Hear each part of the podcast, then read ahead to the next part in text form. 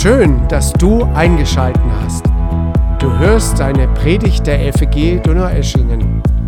Wir wünschen dir ein inspirierendes Hören auf Gott. Sei zu Hause bei Jesus. Herzlich willkommen unter Gottes Wort. Liebe Grüße aus der Gnadenkirche Villingen an alle in der FEG Donaueschingen. Ich freue mich, dass ich hier sein darf. Sollte jemand auffallen, dass ich etwas verschlafen aussehe, das liegt daran, dass ich heute Abend, heute Nacht, heute früh um halb zwei aus Berlin zurückkam mit dem Auto. Lange Strecke und dann noch zwei Stunden Stau. Wenn ich einschlafen sollte, dann mich einfach wieder wecken. Ähm, aber normalerweise müsste es eigentlich gut gelingen. Ich beginne hinter den Blumen, hinter Mais und Apfel und werde aber dann so ein bisschen mich auch hier frei bewegen. Ich habe ein Suchbild mitgebracht, das ist ein bisschen klein. Ähm, man kann mal schauen, ob man den, der gerade spricht, findet. In dieser Zeit ähm, erzähle ich, wie ich zu der Predigt kam. Es war Juni diesen Jahres. Bin ich um 5.30 Uhr aufgewacht und hatte dann plötzlich die Gedanken für die Predigt am kommenden Sonntag. Der Sonntag war der letzte Juni-Gottesdienst. Wir hatten einen Gottesdienst im Grünen. Das heißt, da waren wir als Gnadenkirche, die KL4 aus Villingen und die Liebenzeller Gemeinde. Wir haben zu dritt einen Gottesdienst gemacht im Grünen. Wir machen das eigentlich jedes Jahr so zusammen. Und diesmal war eben, waren die Liebenzeller dabei, das war richtig toll. Und dann habe ich dort die Predigt gehalten. Einen Sonntag später habe ich die Predigt nochmal gehalten in der Schweiz. Und einen weiteren Sonntag später habe ich sie nochmal gehalten. Die gleiche Predigt in Iringen. Ich weiß nicht, ob das jemand kennt. Sollte man eigentlich kennen. Wärmster Ort Deutschlands, Weinbaugebiet und so, da komme ich her, meine Frau auch. Wir sind beide hier drauf. Das ist ein Bild unserer Kindergartenzeit, Mitte der 70er Jahre. Also meine Frau und ich kennen uns quasi seit dem Kindergarten. Da waren wir noch nicht zusammen, aber halt zusammen im Kindergarten eben. Und deswegen will ich das einfach gleich bekennen. Ich halte die Predigt jetzt zum vierten Mal. Ähm, Jetzt kann man das so und so sehen. Hat er sonst nichts zu tun? Das ist ein fauler Typ. Gibt es ja wohl gar nicht. Der darf nicht mehr kommen. Okay, dann ist es so. Ähm, ich halte die deswegen zum vierten Mal, weil ich sie ausgesprochen wichtig erachte. Außerdem hatte ich jetzt dreimal die Möglichkeit zum Üben. Das heißt, jetzt müsste es irgendwie funktionieren. Sein Bild aus den 70er Jahren, ich denke so 75 ähm, müsste das gewesen sein. Das waren die guten alten Zeiten. Das waren die Zeiten, in denen man noch kein Internet hatte, kein Handy, als man noch Briefe schrieb und dann zwei Wochen wartete, bis der oder die wieder zurückschrieb, Briefmarke aufmachen, so wie das halt früher war, von Hand schreiben. Ja. Telefon mit Wahlscheibe, modern war, wenn man Knöpfe hatte, aber wir hatten noch Wahlscheibe zu Hause. Und ich weiß nicht, ich sehe einige, die zu der Zeit gelebt haben, aber ich glaube, manche haben zu der Zeit nicht gelebt. Sollte also jemand da sein, der nach 1995 geboren ist, zwischen 1995 und 2010, sollte da jemand da sein, dann möchte ich dir sagen, du gehörst nicht zu dieser Generation, du gehörst zur Generation Z, so nennt man das. Die Generation Z. Das sind die, die zwischen 95 und 2010 geboren sind. Darf ich mal fragen, ist da jemand hier? Ah, einige da. Ihr gehört zur Generation Z, falls ihr es noch nicht wusstet. Ich habe mich dann gefragt, warum eigentlich Z? Ist es die letzte Generation oder so? Hört es dann auf? Nein, hört nicht auf. Mittlerweile gibt es dann schon eine neue, die heißt, fängt wieder von vorne an, Generation Alpha. So. Warum sage ich das? Weil die Generation Z also zwischen 95 und 2010 geborenen Menschen, äh, zwei Dinge auszeichnet. Und eins möchte ich sagen, sie sind Smartphone dominiert. Ganz anders wie damals. Ja? Da gab es das ja nicht. Und die jungen Leute heute fragen die Älteren, wie seid ihr eigentlich damals ohne Computer ins Internet gekommen? Ja? Und wir sagen, ja, wir verstehen die Frage nicht. Ja? So. Äh, Smartphone dominiert. Ich habe jetzt meins da liegen. Äh, da war einer, der hatte es immer hinten hier in der Tasche. Sein Smartphone hier. Ein junger Mann. Und dieser junge Mann war irgendwo unterwegs und er musste dann aufs stille Örtchen, ging dann da rein. Und äh, jetzt ist Folgendes passiert, ihr ahnt schon. Also er, musste, er wollte dann die Hose also runter und sich hinsetzen und dann fiel das Handy halt in die Schüssel. So. Und ich habe mir kurz überlegt, überleg auch mal kurz, was du jetzt, wenn, wenn du der wärst, was würdest du tun? Er war geistesgegenwärtig und hat tief rein und hat es rausgeholt, das Handy, und plötzlich merkt er, das ist ja gar nicht meins. Da waren ja schon, naja, schon mehrere. Er wollte es dann aufhängen zum Trocknen, aber war dann auch nichts mehr. Ähm, warum sage ich das? Warum, warum erzähle ich jetzt solche Sachen in der Predigt? Weil ich einfach deutlich machen möchte, wie schnell sich die Zeiten ändern. Und wenn ich sage, die guten alten Zeiten, dann ist mir natürlich bewusst, es gibt sie gar nicht, die guten alten Zeiten. Es war sicher manches alt und auch manches gut, aber nicht alles. Manches war früher schlechter wie heute und manches ist heute schlechter wie früher. Selbstverständlich. Alle Zeiten haben ihr Gutes und Schönes und ihr Schweres und Schlechtes. Und ich möchte ja heute gleich über Gemeinde Jesu und Zukunft sprechen, aber davor ähm, möchte ich es auflösen. Ich weiß nicht, ob mich jemand gefunden hat. Ich habe mich selber äh, kaum gefunden.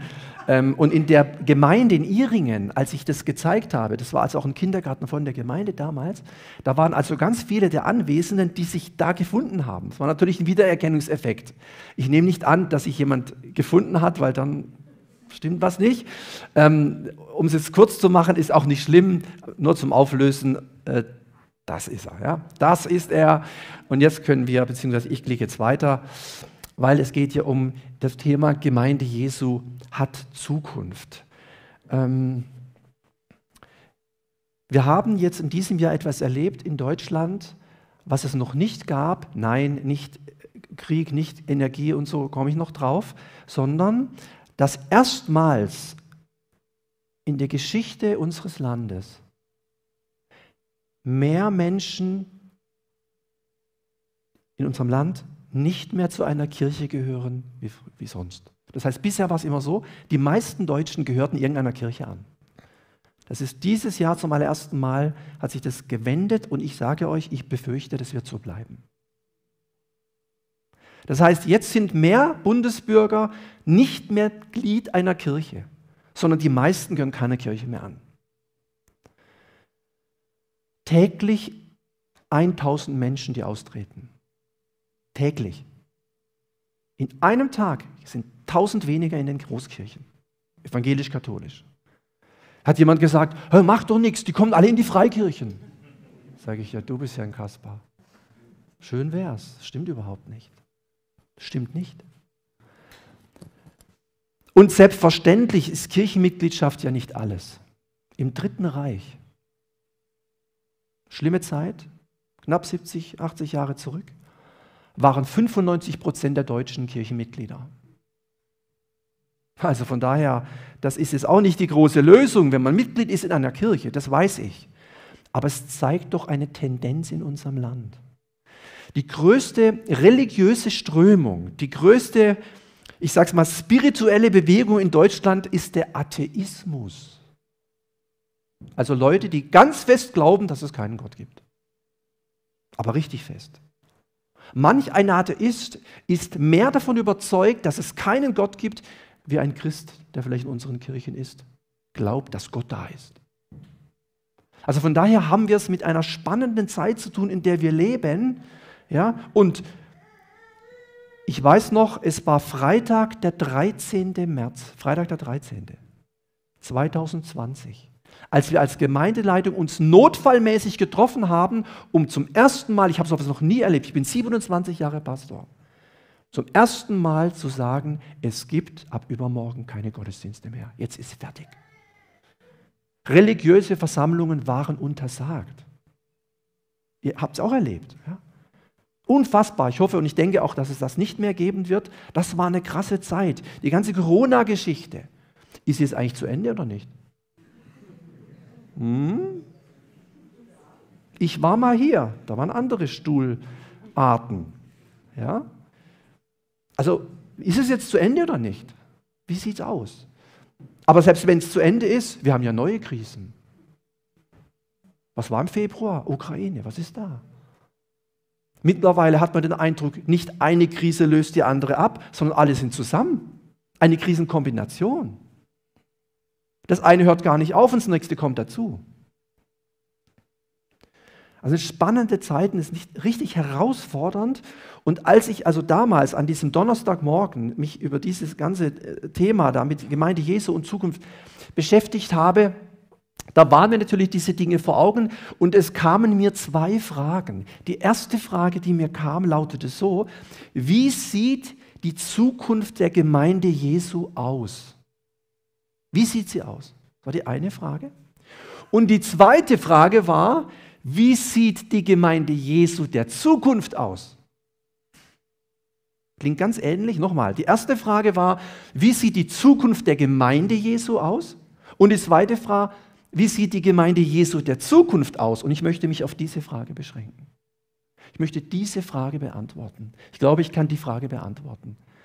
Ich glaube wirklich, sonst würde ich das auch nicht, nicht viermal, vielleicht predige ich es irgendwann nochmal irgendwo, aber ich glaube, es ist mir so ein Anliegen. Ihr müsst nicht teilen. Ihr dürft auch eine andere Meinung haben, ist gar kein Problem. Aber das ist mir so wichtig geworden, weil ich glaube tatsächlich, dass ich die Frage beantworten kann. Wie sieht die Gemeinde Jesu der Zukunft aus? Ob das die Gnadenkirche ist oder die FEG oder wie sie alle heißen, spielt keine Rolle. Ich glaube, es gibt drei Schlüsselantworten, die sind absolut zentral. Nochmal, du kannst gerne andere Antworten, kein Problem, aber ich möchte dir mal das weitergeben, was ich glaube, wo, wo Gott mich so darauf hingeführt hat, wie man die Frage nur beantworten kann, aus meiner Sicht.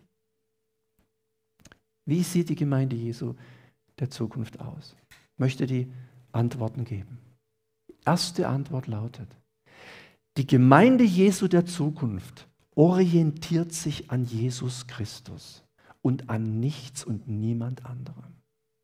Nicht am Pastor, nicht am Gebäude, nicht an einer Bewegung, Gemeindebund, was auch immer. Nicht an den Liedern, nicht am Frömmigkeitsstil, nicht an dem, der predigt oder wer die Kinder macht.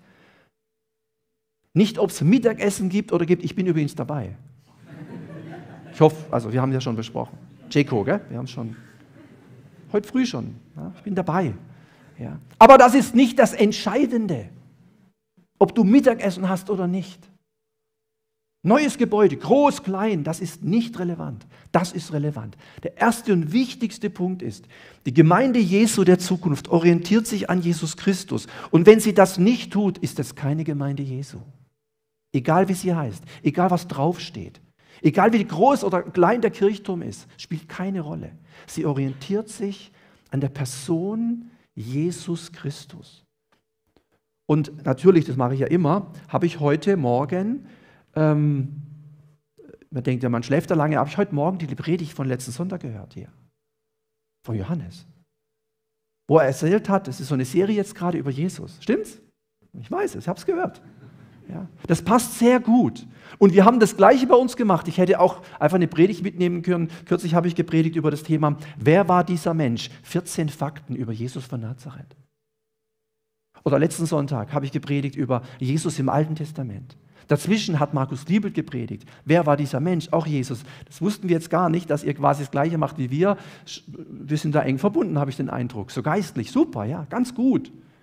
Es geht nicht anders wie über diesen hier. An dem kommen wir nicht vorbei. Und wenn wir den aus den Augen verlieren, dann werden die Kirchen untergehen, äh, mitgerissen werden von irgendwelchen anderen Dingen, die so sind. Das ist ganz, ganz zentral. Eine Bibelstelle. Apostelgeschichte 4, Vers 12. Ihr kennt die vielleicht, wo es heißt, dass es eben keinen anderen Namen gibt, äh, in dem Heil ist, dass es keinen anderen Namen gibt, in dem Menschen gerettet werden können oder sollen, außer durch diesen Namen Jesus, denn durch den werden sie selig. Das ist ganz wichtig. Jesus ist der Anker in der Zeit. Jesus ist das Zentrum der Geschichte. Alles dreht sich um ihn. Bitte achtet darauf. Auch wir, das betrifft, ich rede ja auch für mich, für uns. Ist ganz zentral. Wir sagen manchmal, ja, Jesus steht im Zentrum, aber in der Praxis geht es dann um ganz andere Dinge. Wer hat das Sagen? Wer ist das Haupt? Ja, wir folgen doch ihm nach. Er ist der Herr, er ist der Erlöser, er ist der Mittler zwischen Gott und den Menschen, der Pontifex Maximus. Weißt du, wer das immer wieder gesagt hat von sich? Der Papst. Der große Brückenbauer. Aber das ist nicht der Papst. Es gibt nur einen Mittler zwischen Gott und den Menschen. Und das ist der Mensch Jesus Christus. Und wir wissen, er ist Mensch und Gott.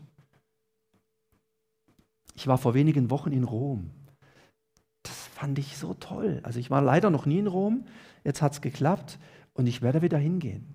Ich habe überlegt, soll ich noch Italienisch lernen? Aber ich fand es echt faszinierend und ich war im Vatikan, ja. Ich habe ihn jetzt nicht getroffen, ja.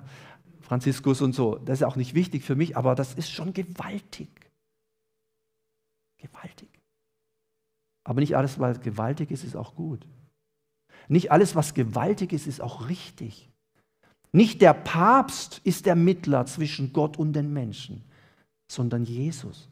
Und darum muss sich die Gemeinde Jesu, wenn sie irgendwie in der Zukunft existieren will, sie kann nicht anders, sie muss sich an Jesus orientieren. Das ist die erste Antwort. Ich habe ja drei.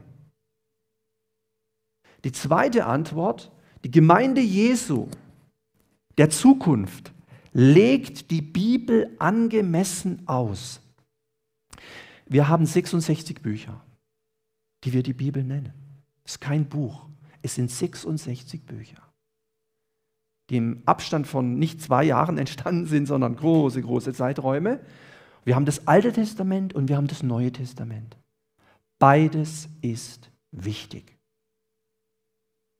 Aber beides ist nicht gleich gewichtig. Kennt ihr die Wycliffe Bibelübersetzer? Schon mal gehört?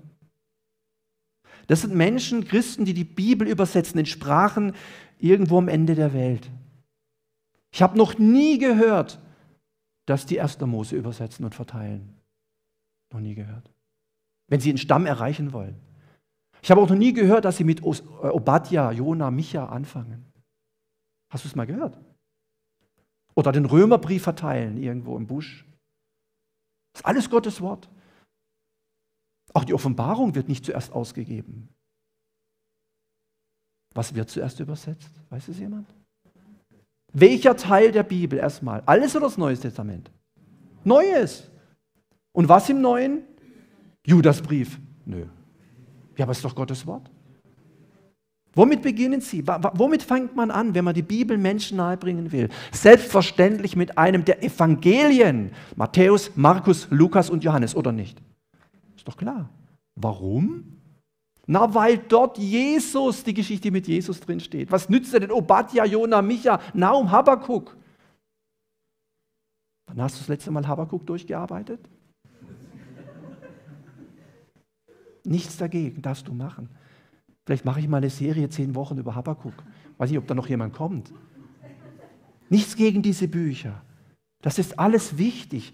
Aber das Zentrum der Schrift, hat Martin Luther gesagt, ist Christus. Christus die Mitte der Schrift. Und darum verteilen die Bibelübersetzer zunächst mal die Evangelien, dass man versteht, was der Kern des Glaubens ist. So. Und jetzt geht es eben darum, mit diesem Buch gut umzugehen. Das heißt zum Beispiel, ich darf auf keinen Fall das Neue Testament im Licht des Alten lesen, sondern ich muss das Alte Testament im Licht des Neuen lesen. Schau, das sind so die Dinge. Wie gehen wir mit dem Buch der Bücher um?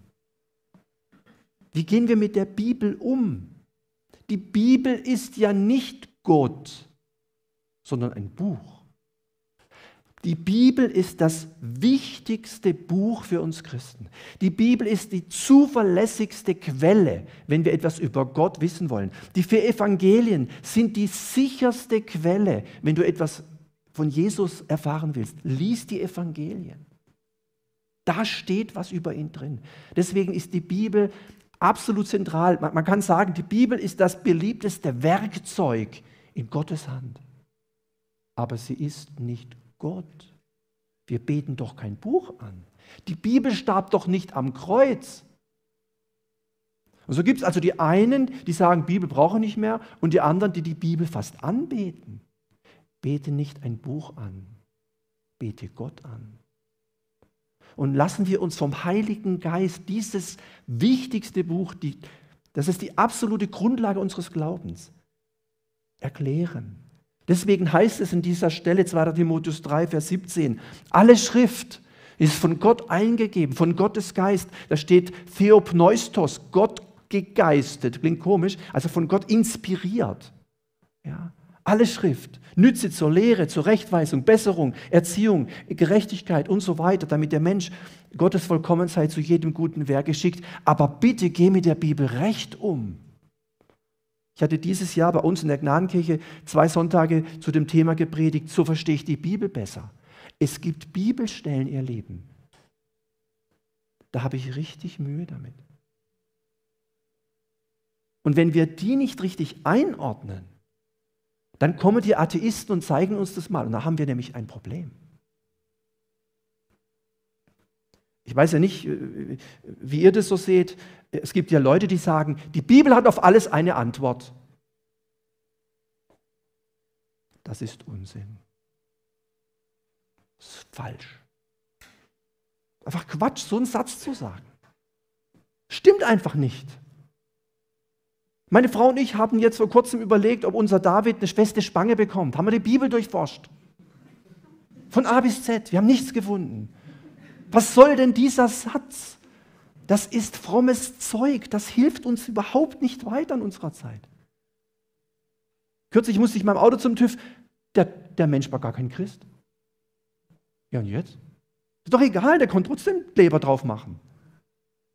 Hat doch die Bibel kann doch nicht die Bibel TÜV Autos hat doch damit Zahnarzt, Zahnmedizin. Wenn man Zahnmedizin studiert, man liest nicht die Bibel. Hat doch, das ist doch Unsinn zu sagen, die Bibel hat auf alles eine Antwort. Weißt du, auf was die Bibel eine Antwort hat? Auf die wichtigsten Fragen des Menschen. Woher komme ich und wohin gehe ich? Dafür, sie ist ein religiöses Buch. Dafür ist sie absolut prädestiniert. Faszinierend, dieses Buch zu lesen. Ich sagte, wie meine Oma immer gesagt hat, lies die Bibel, bet jeden Tag, wenn du wachsen willst. Aber sag doch nicht so einen Satz, die Bibel hat auf alles eine Antwort. Nein, aber auf die zentralen, existenziellen Fragen des Menschen. Und deswegen müssen wir sie angemessen auslegen. Da kam ein Mann und er hat gesagt, er fragt sich, ob er gemäß der Bibel seine Kinder erziehen kann.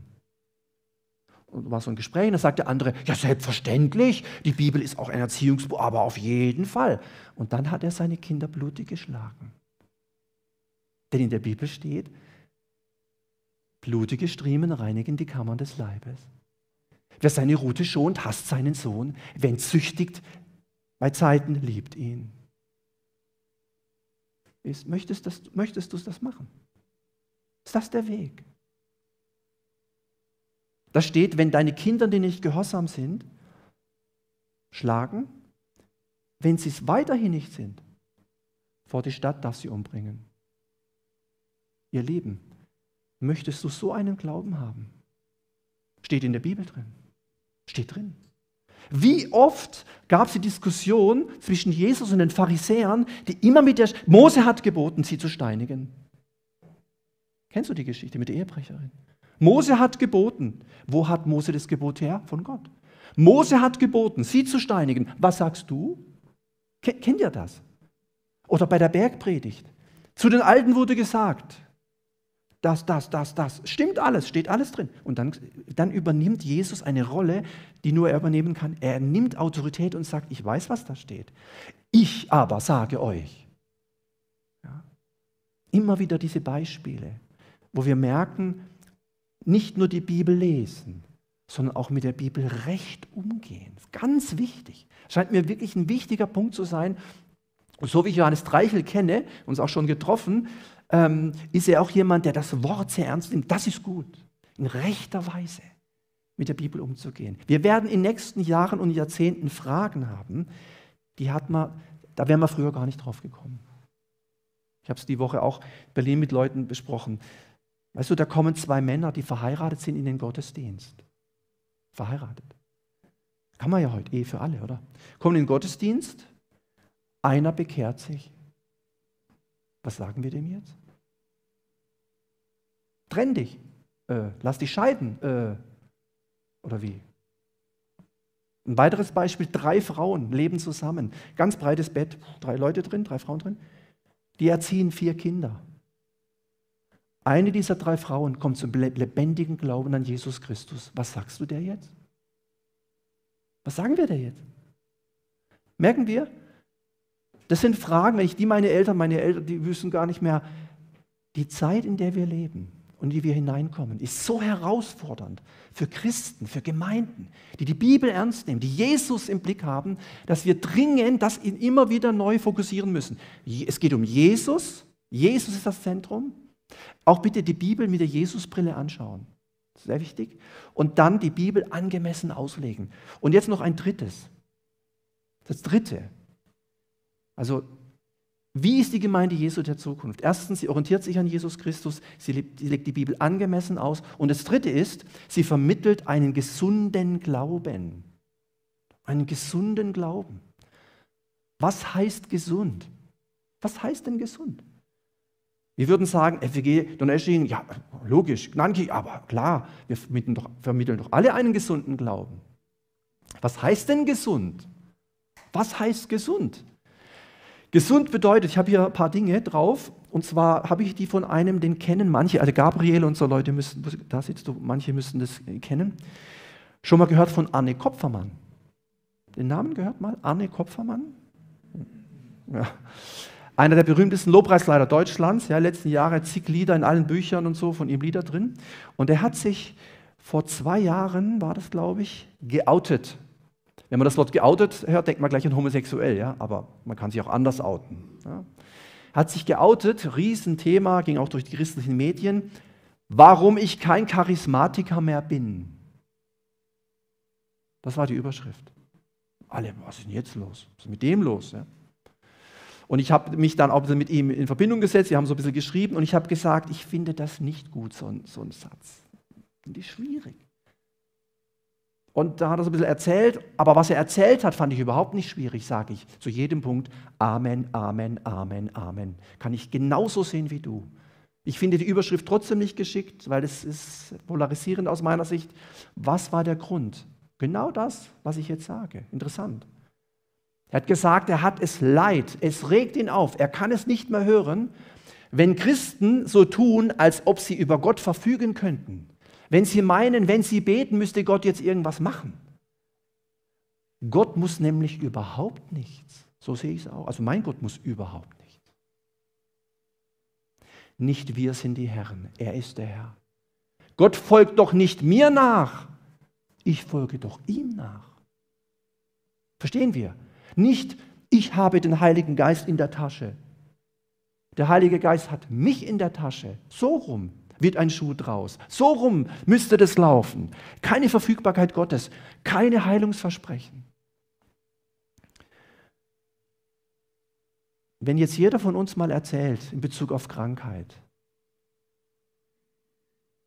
oder Todesfälle, schlimme Unfälle, dann würden wir sehen, Gott kann natürlich heilen, das ist gar keine Frage, aber es gibt keinen falschen Anspruch auf, auf ein Leben, wo immer so happy-clappy läuft.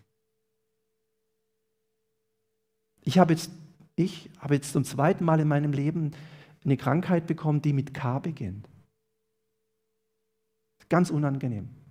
Krebs. Hatte diese Woche, äh, diesen Monat eine OP, werde diesen Monat wieder eine haben. Nicht, dass ihr irgendwie denkt, ja, da kann er seine Sprüche los. Ich weiß, was das heißt. Ist nicht witzig. Und wenn dann Christen kommen, beten ist super, segnen immer für Kranke, Jakobus 5, wir glauben an Heilung, das ist nicht der Punkt. Aber bitte keine Heilungsversprechen machen. Finde ich ganz problematisch. Was ist, wenn die Heilung dann nicht eintritt? Wir, bitte, wir glauben für Heilung, wir beten für Heilung. Jesus hat geheilt, er kann das heute noch, aber nicht so dieses, äh, ja immer und ständig und so weiter. Das finde ich ganz problematisch. Ich habe das oft gehört, auch in der Seelsorge, wie Leuten das zugesprochen wurde und dann hat es nicht gestimmt. Dramatisch. Ja? Oder solche Sprüche wie, du brauchst doch keine Chemo, Jesus ist dein Arzt. Hey, ich, wenn bei uns in der Gnadenkirche so jemand was sagen würde, dann hätte er richtiges Problem mit dem Pastor. Das geht nicht. man darf für die Leute beten, man darf, und Gott kann alles heilen, ist keine Frage. Ich habe das oft erlebt, Menschen, wo echt Wunder geschehen, keine Frage, aber bitte keine Heilungsversprechen. Das ist kein gesunder Glaube, das ist ein ungesunder Glaube. Das dritte ist Autoritätshörigkeit.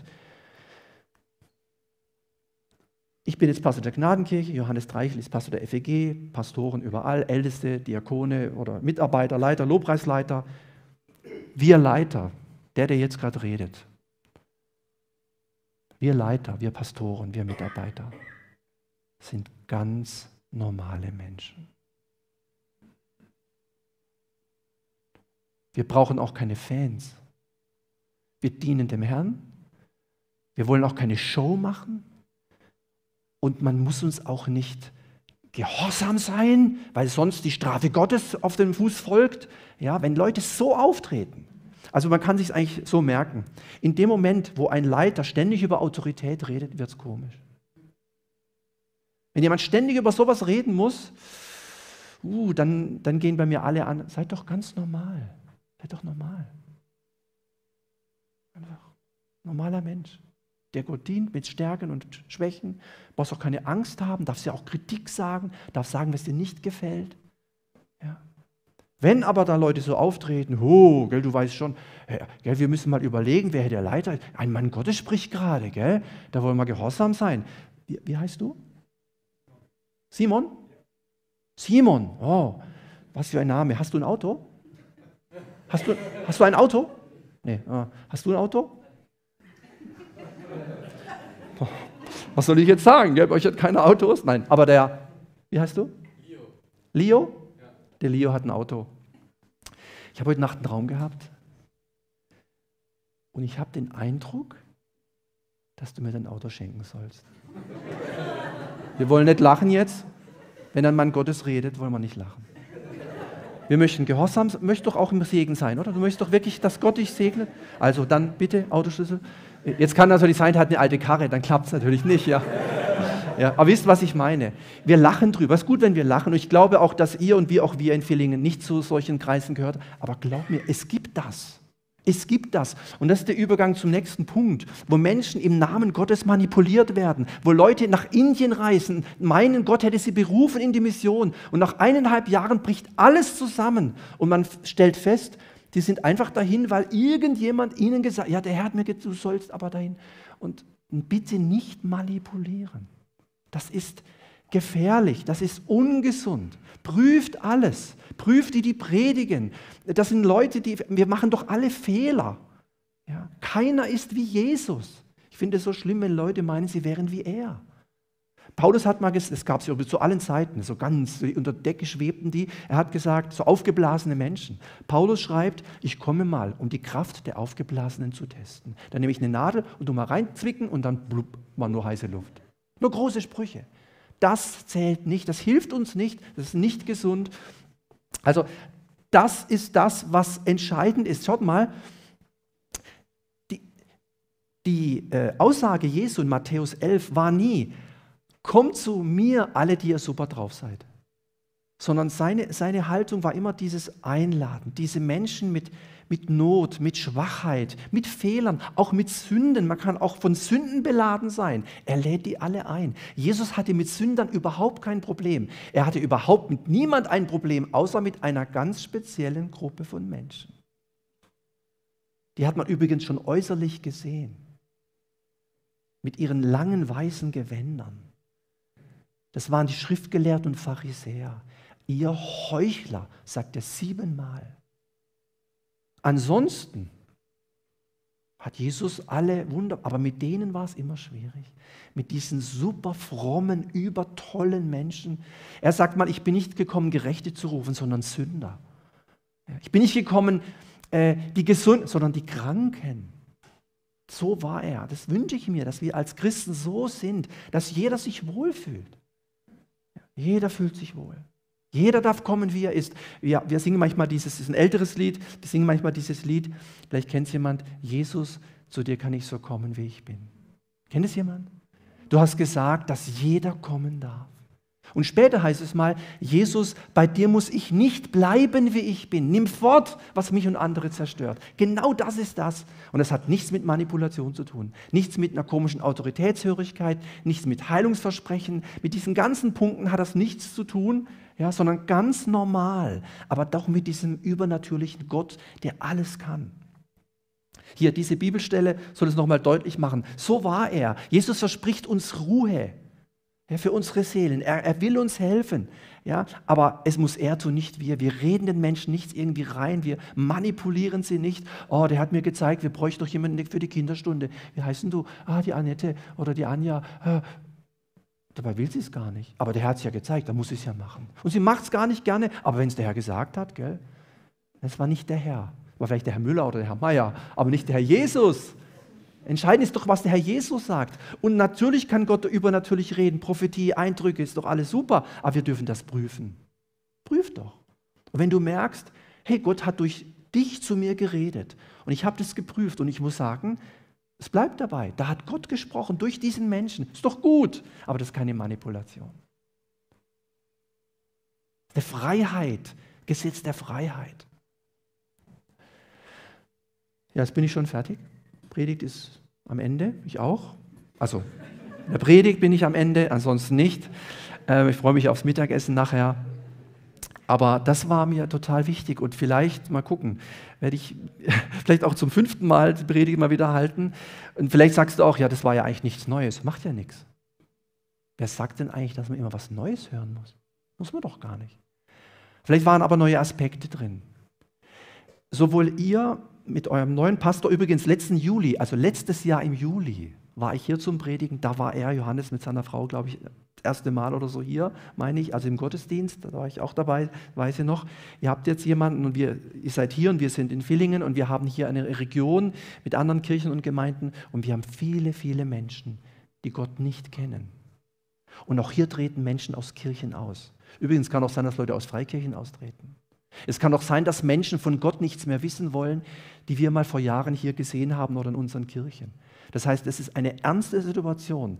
Wenn wir ganz realistisch sind, können wir die Zukunft als Gemeinde nur dann meistern, wenn wir auf diese drei Dinge achten. Und das wünsche ich euch und das wünsche ich uns und das wünsche ich auch mir persönlich, dass ich mich, dass wir uns immer an Jesus orientieren. Immer. Bitte, immer. Lasst das nicht weg dass wir immer schauen, dass wir die Bibel angemessen auslegen und dass wir eine, eine Gemeinde sind, eine Kirche sind, eine Freikirche sind, die einen gesunden Glauben vermitteln. Dass wenn Menschen in unsere Gottesdienste kommen, vielleicht sind heute auch Gäste da, ich weiß es nicht, dann möchte ich dir nur sagen, ich kenne diese Kirche nicht so gut, aber was ich weiß ist, was ich auch glaube zu wissen ist, dass die FEG einen gesunden Glauben vermittelt. Und überall da, wo ein gesunder Glaube vermittelt wird, da geh hin. Da geh hin. Und du erkennst es natürlich zuallererst, wenn Jesus groß gemacht wird und die Bibel im Zentrum und diese Dinge natürlich wichtig sind. Da hingehen. Ich gehe nicht mehr wohin, wo man Jesus klein macht. Ich gehe nur noch dahin, wo man Jesus groß macht. Also von daher, lass dich da rufen, lass dich einladen. Ich lade quasi heute hier für die FEG Donau-Eschingen ein. Komm doch immer wieder hierher unter Gottes Wort. Lass dich stärken. Und lass dir diesen gesunden Glauben nie nehmen. Stehen wir auf zusammen. Ich möchte noch beten, bitte, zum Abschluss. Und dir danken, Herr Jesus Christus, dass du Anfang und Ende bist, Alpha und Omega. Wenn wir in die Zukunft schauen, wir wissen gar nicht, wie alles wird. Auch aktuell, diese ganzen Entwicklungen, das ist schon alles sehr sehr speziell und deswegen bauen wir auf dich und wir schauen auf dich und wir trauen auf dich. Denn du bist das Haupt der Gemeinde weltweit und auch lokal, auch hier in dieser Gemeinde. Und wir hängen uns an dich, Herr Jesus. Du gehst mit uns durch dick und dünn. Wenn wir uns an dir festhalten, können wir jeden Weg gehen. Und darum wollen wir deine Hand nicht loslassen. Wir schauen auf dich. Und dann können wir übers Wasser gehen. Wenn wir auf dich schauen, wenn unser Blick auf dich ausgerichtet ist, funktioniert das. Hilf uns, dass wir solche Gemeinden sind, solche Kirchen sind, egal ob Landeskirchen, Freikirchen, egal wie wir heißen, dass wir uns an dir, Jesus, orientieren, dass wir die Bibel in rechter Weise den Menschen nahebringen ja? und dass wir einen gesunden Glauben vermitteln. Danke, dass es auch hier geschieht. Danke für diese Gemeinde. Danke für all das Gute, was du auch hier mit der FEG schon getan hast und noch tun wirst. Und so danke ich dir auch für diese Predigt, dass du einfach dabei warst. Und ich möchte dich bitten, dass auch diese Wahrheiten aufgehen in den Herzen der Menschen und Frucht bringen. 30, 60, 100-fach zu deiner Ehre und zum Bau deines Reiches. Amen. Amen. Vielen Dank.